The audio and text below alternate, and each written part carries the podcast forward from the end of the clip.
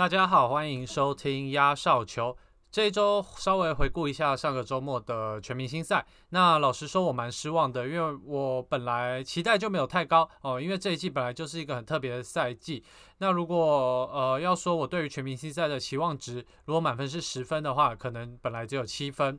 那实际上看完比赛，其实我认为整个活动的水准大概只有五分的程度哦，也不是说它完全没有精彩的时刻。不过我认为你整个活动看下来，它就算是一个失败的作品了。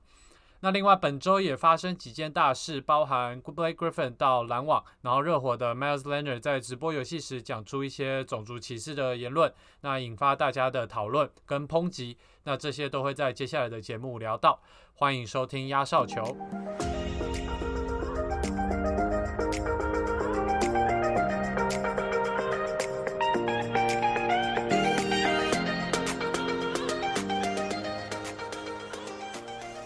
首先要来聊到的就是我的全明星赛的观后感。那一样回顾一下，今年因为这个疫情的关系，所以联盟官方将整个全明星赛的周末哦，本来一整个周末的活动压缩到一个晚上，全部一次举行。那呃，比赛一样是没有开放太多现场观众，只有少数的观众、媒体跟一些工作人员在看。但是他就是有用大荧幕在旁边，然后邀请一些人，可能是名人，可能是球队相关人士，或者是呃其他的艺人等等等哦，用视讯的方式来观看这场全明星赛，来参与。那再加上专业的灯光效果，就是尽量让这些有在场内比赛的人感觉很像是在一个这个充满观众的球场里面打球哈，所以会有很多加油声啊、嘘声啊等等等，但其实都是虚拟的。好，那呃，接下来我们就一个一个项目讲。首先，呃，我认为技术挑战赛应该大改制度，或者说直接取消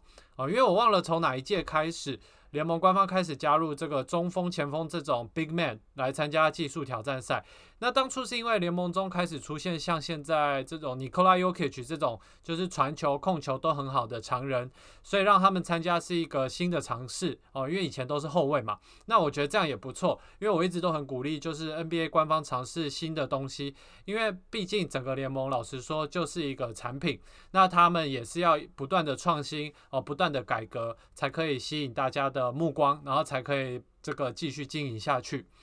但是我相信很多人对于今年的技术挑战赛，从一开始名单出来就有点失望。好，那参赛者有 Demontis Sabonis、Julius Randle、Nikola Vucevic、Robert Covington、Luca Doncic 跟 Chris Paul。那我一开始不知道为什么 Covington 会在里面哦，因为他不是全明星，而且他离全明星还有一大段距离，他就是一个角色型球员。然后后来去了解才知道，因为今年全明星赛的主轴是支援 HBCU，就是传统黑人学校 （Historically Black College and University）。那 Covington 自己就是 HBCU 毕业的，所以他也是有点代表性的意义，就是获得邀请来参加这个项目哦。所以到这边我就大概可以理解了。但是剩下的名单哦，除了 Chris Paul 跟 Luka Doncic 以外，都是前锋或中锋，所以现在呃在技术挑战赛中，后卫反而是变成少数的。那今年明显可以看到，就是不是也不是每个人都很想参加哦，像是 Luka Doncic 本来。是被视为夺冠的大热门嘛？那上场的时候呢，你就看到他连热身的衣服跟长裤都没有脱哈，就是穿着长袖长裤，然后其他人都是只穿球衣，所以很明显卢卡就是来玩的，然后他也不在意，那他当然马上也就输掉了哈，也因为他根本没有认真。就最后决赛是由 Sabonis 跟 Vucevic 进行，然后最后 Sabonis 赢得这个冠军了。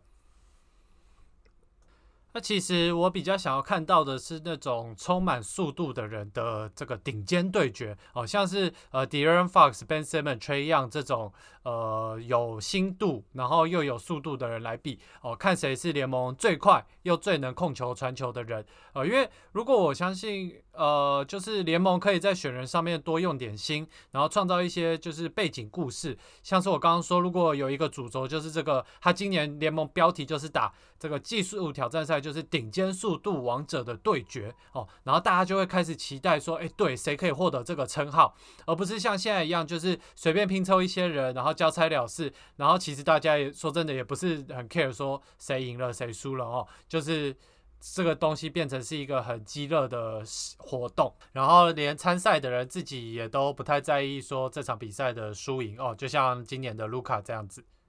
接下来就是三分球大赛。那三分球大赛是我整晚觉得最精彩的一个项目哦。那参赛者有 Stephen Curry、Zach Levine、Donovan Mitchell、Jason Tatum、Jalen Brown 跟 Mike Conley。那 Mike Conley 是递补这个 Devin Booker 参赛的哦，因为呃 Booker 呃没有办法参加全明星赛，所以 Conley 不止递补了他的全明星赛的资格，也同时递补了他参加三分球大赛的资格。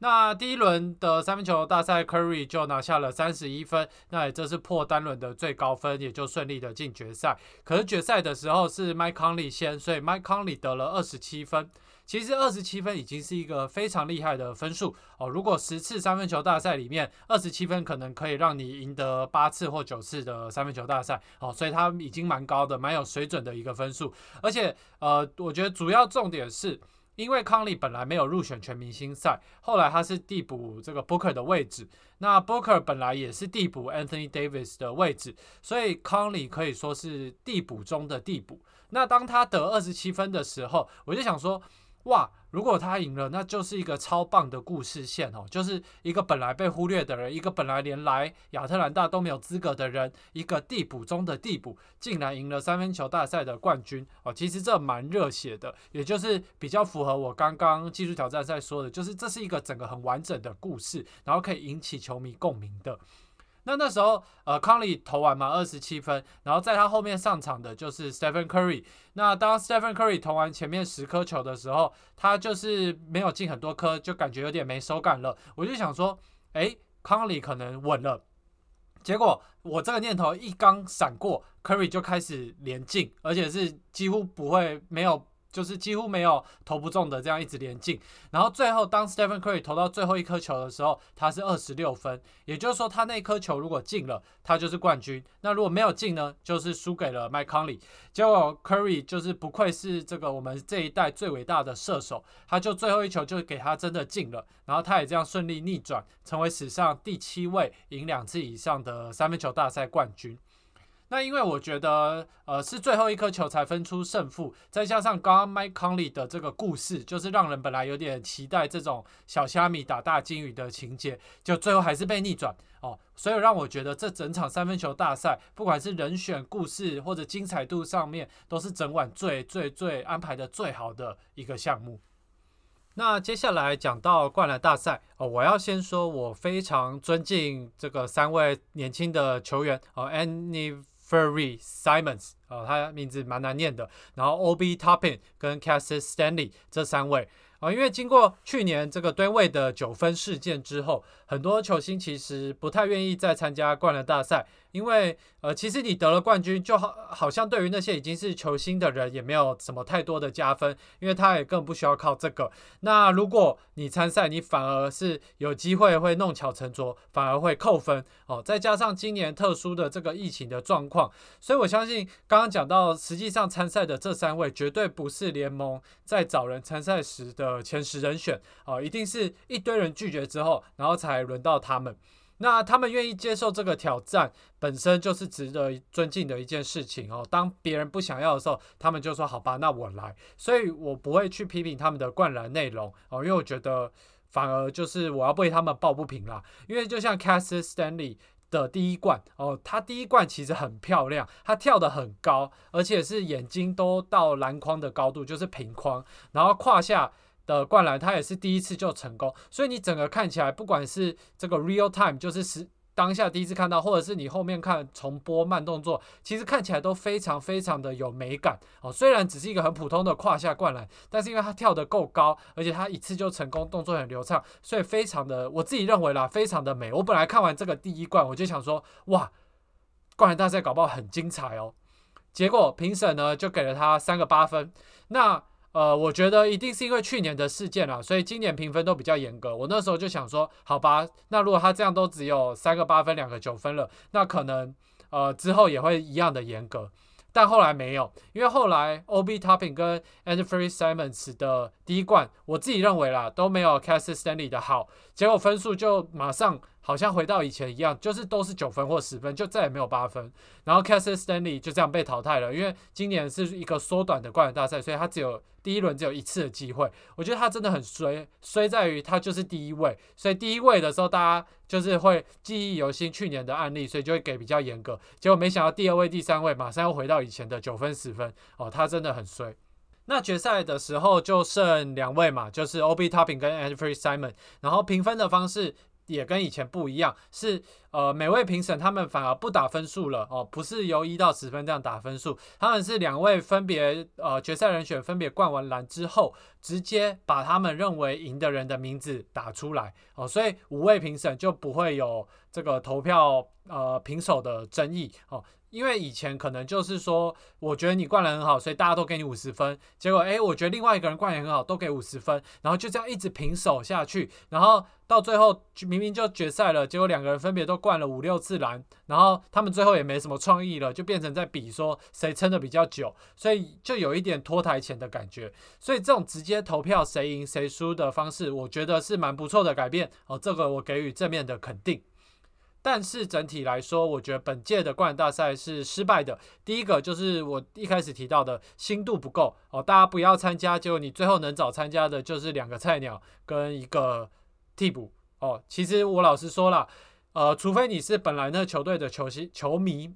不然我不认为一般的人会认识这三位人，直到这一晚之前哦。所以，然后另外呢，呃，灌篮大赛我觉得精彩度也不够，因为一切都很赶。就是他们是在明星赛的中场举行，所以呃一个人灌完篮，马上又接下一个，然后首轮就是一灌，然后次轮也就是一灌哦，然后因为也没有多少现场观众，所以你可以很明显感觉得到整个气氛是没有办法撑起来。灌篮大赛这种非常非常大概有八九成是需要靠炒作、靠观众的呼喊来撑起来的这种活动哦，所以你坐在荧幕前面看，你就会觉得整个灌篮大赛是很干的。那呃，我觉得我再说一次，我觉得这不是球员的错，我觉得这是整个联盟安排的错。我那时候就是投票认为他们不应该办这个冠大赛的，结果他们不但办了，还把它塞在中场休息这种奇怪的时间哦，所以后来得出来的结果大概就是这样子，就是一个很平淡无奇，然后大家都反映说很无聊的一次冠大赛。最后聊到全明星赛的本身，那其实就是一个一面倒的比赛。那 Timber Brown 就是四节全赢了，拿下所有的奖金，然后捐给他们的这个慈善机构。那去年这种就是打到最后，去年的时候我印象很深刻，就是很刺激又很紧张，因为大家就开始认真打，然后打到最后一刻才因为一个罚球分出胜负哦。但是这种精彩程度呢，在今年完全看不到。大家就是仿佛又回到以前的明星赛，就是不防守三个字，然后就一直投篮、灌篮、空中接力什么的。那这些我觉得都很精彩，只是说我觉得所有的进篮哦，在没有防守的情况下，都精彩程度大概就少了九成。因为我觉得是因为你有办法，因为防守下你还可以这样子的得分，才让你的这个进篮特别的精彩。哦，所以呃，我觉得不管怎么样，你得分就很无聊啦。那呃，其实很多球员一开始就因为疫情的关系不支持今年打明星赛嘛，包含最大咖的这个 LeBron James，他早在两三个月前就讲说，他不希望联盟举办明星赛，如果办的话，他可能身体上会在，可是他心理上是不会这么的参与的。哦，那实际上也是如此，而且就像是七六人的 Joel m b 跟 Ben Simmons，他们是一直到。那一天的早上，呃宣布，因为他们两个的理发师确诊，所以他们两个因为这个接触到的关系，所以他们两个也要去隔离，所以他们也不能参加明星赛了。所以你就可以理解说，为什么这些球星本来也不太想要参加，因为就是怕这种情况哦，万一有人确诊，然后你透过这场明星赛传播给其他人，瞬间你全联盟的前二十四位全明星全部要被抓去隔离一个礼拜甚至更久哦，因为如果确诊的话，你不知道什么时候你才会。这个治疗完毕，然后变成阴性，没有传染力嘛？所以也因为一开始的反弹，我就认为大家可能不太会认真的打比赛，结果就真的是这样，大家就是就像我们这种一般劳工一样啊，你就是去打卡上班哦，打打球，投投篮，然后不用太认真，你也算是享受自己就好，然后赶快回去享受短暂的这个明星赛连假哦。所以我承认，我那天看比赛看到差一点睡着了，还是真的有睡着，我也忘了，反正就是。很无聊，因为我真的就比较喜欢大家那种认真打的高张力、刺激的比赛，所以我一直以来都没有很喜欢全明星赛，一直到过去两三年。他们开始认真打了，我就非常非常的爱这种把全明星塞在一起，然后他们还很认真打的这种比赛。那呃，像在今年这种放水的比赛，就是放到底的比赛，我真的就是看不下去了。所以整晚的全明星赛项目综合起来，我只能给五分哦，一半的分数，因为。呃，我而且这五分还有很大一部分是三分球大赛撑起来的，因为我觉得只有它是比较有娱乐性的，那其他都让我蛮失望的，都让我觉得说我可能不用现场看 live，我可能看个这个有人剪辑的事后的高光，搞不好半个小时就看所有的项目了，我也不用在那边看三四个小时才看完哦。就像现在其实已经过了，哎，其实才过不到几天哦，我已经忘了很多细节，很多东西我还是要回去看。回去看一些报道，回去看一些剪辑，我才记得，你就知道今年的比赛是多么的平淡无奇，然后多么的让人没有印象点了。那值得一提的是，本来联盟执意要办全明星赛，是因为想要赚钱嘛？结果数据出来，好像今年的收视率整整下降了两成哦，是自从一九九零年后收视率最低的一次。所以我认为联盟在这一块本来是可以做更好的。就像我刚刚提到的，你创造一些故事线，你选这种小比赛的人选可以选得更好哦。因为大家明明就是因为疫情在家里没事做，所以他们有机会的话一定会看全明星赛。结果你的收视率还。在这种算是天时地利人和情况下还下降哦，代表你的产品是大家不喜欢的，呃，这就蛮可惜的。离开全明星赛周末后，就是正式的进入下半季，那也离三月二十五号交易截止日越来越近。哦，最近的转队话题第一名就是之前聊到的 Blake Griffin 哦，竟然真的同意活塞队买断他的合约，因为之前有提到他如果选择被买断的话，他其实会损失蛮多的钱哦，因为他本来还剩两季的合约，分别可以赚。这个三千六百六十万美金跟三千九百万美金，结果他选择被买断，等于是放弃了其中一千四百万左右的美金哦，也是一笔不小的数目了。虽然他可能已经生涯赚够了哦，但是一般人不会选择被买断，因为能赚的钱就是这毕竟是一个商业的这个活动嘛，所以能赚的钱你为什么不赚？哦，那 Blake Griffin 离开活塞后，过几天他就正式的跟篮网签约，哦，速度非常的快。那用的是老将的底薪去签的。不过其实我蛮不看好他去篮网，因为说真的，这个 Griffin 算是处于他的生涯末期。那他的表现从一七年开始就是一直逐年的下降，而且是像坐云霄飞车一样直直往下冲。所以我不觉得现在的他会比本来就在篮网队的 Jeff Green 好用。所以，如果你把篮网的球员名单摊开来一看，然后把这个四十八分钟乘以五嘛，就是呃两百四十分钟的比赛时间，大家分配来分配去，我其实不认为 Griffin 有太多实际的上场机会，因为说真的，他现在实力可能连主要替补的角色都没有，他可能只能当第十一或第十二个选项哈。那大家最期待的就是看 Blake Griffin 换队。换环境后能不能找回以前的身手？就算一半也好，我自己是觉得不太可能哦，不太可能。因为你去查 basketballreference.com，你可以很明显看到他的表现，就像我刚刚讲的是这个云霄飞车式的急速下降。那你要期待他能够这个像股票一样 V 型反转，以他的年纪跟他的打法。非常非常的难哦，因为虽然他之前受伤后很努力的转型哦，他想要变成一个可以投篮，然后可以帮忙拉开空间的大前锋，可是他的投篮命中率一直上不来，那两分三分这一季也都是在三成左右而已，而且是偏低的三成哦，所以现在联盟呃，你以这个命中率这个效率去看，其实很明显是不合格的哦，就连替补的标准也是不太合格的。当然，我希望他可以证明我错啊，因为大家包含我也都是很喜欢看到这种谷底反弹的热血故事。只是我真的认为 Blake Griffin 可能没有机会当这种故事的主角了。最后就聊到热火队的 Miles Leonard 事件。那这整件事的起因哦，就是 Miles Leonard 最近在 Twitch 直播游戏 Call of Duty 的时候讲出种族歧视的字眼。那这个是跟大家讲，就是 KIK 或者。ka 我也不确定怎么发，就是 K I K E 哈。那我相信很多人没听过，我自己也都没听过，一直到现在我才认识这个字。那这个字就是主要是针对犹太人，然后带有歧视的意味哦，就像是这个 Negro 或 Nigger 对于黑人一样。你不能随便的对他们讲，因为就代表你歧视他们。那整件事爆发后，Miles Leonard 在他的社群上马上的公开道歉。不过我因为这个去年种族问题在美国闹得沸沸扬扬嘛，所以 Leonard 这个事情也被从严处理。呃，联盟官方最后决定罚款五万美金，跟限制他跟热火队的活动一整周。那其实五万美金是联盟可以罚的最高金额，因为联盟之前有跟这个球员工会达成罚款的金额上限的限制哦，就是五万美金，所以不管什么东西，联盟罚款最多就是五万美金，所以他们已经是寄出他们可以的范围之内最严格的罚款了。那热火队这边呢，就惩罚 Leonard 更严格了，因为呃热火队老板就刚好是犹太人啦，所以你谁不好惹，你去惹了你自己的老板哦。所以热火队直接把 Leonard 无限期禁赛，然后也无限期禁止他跟任何球队的活动。那到目前为止也没有任何消息说他什么时候可以归队。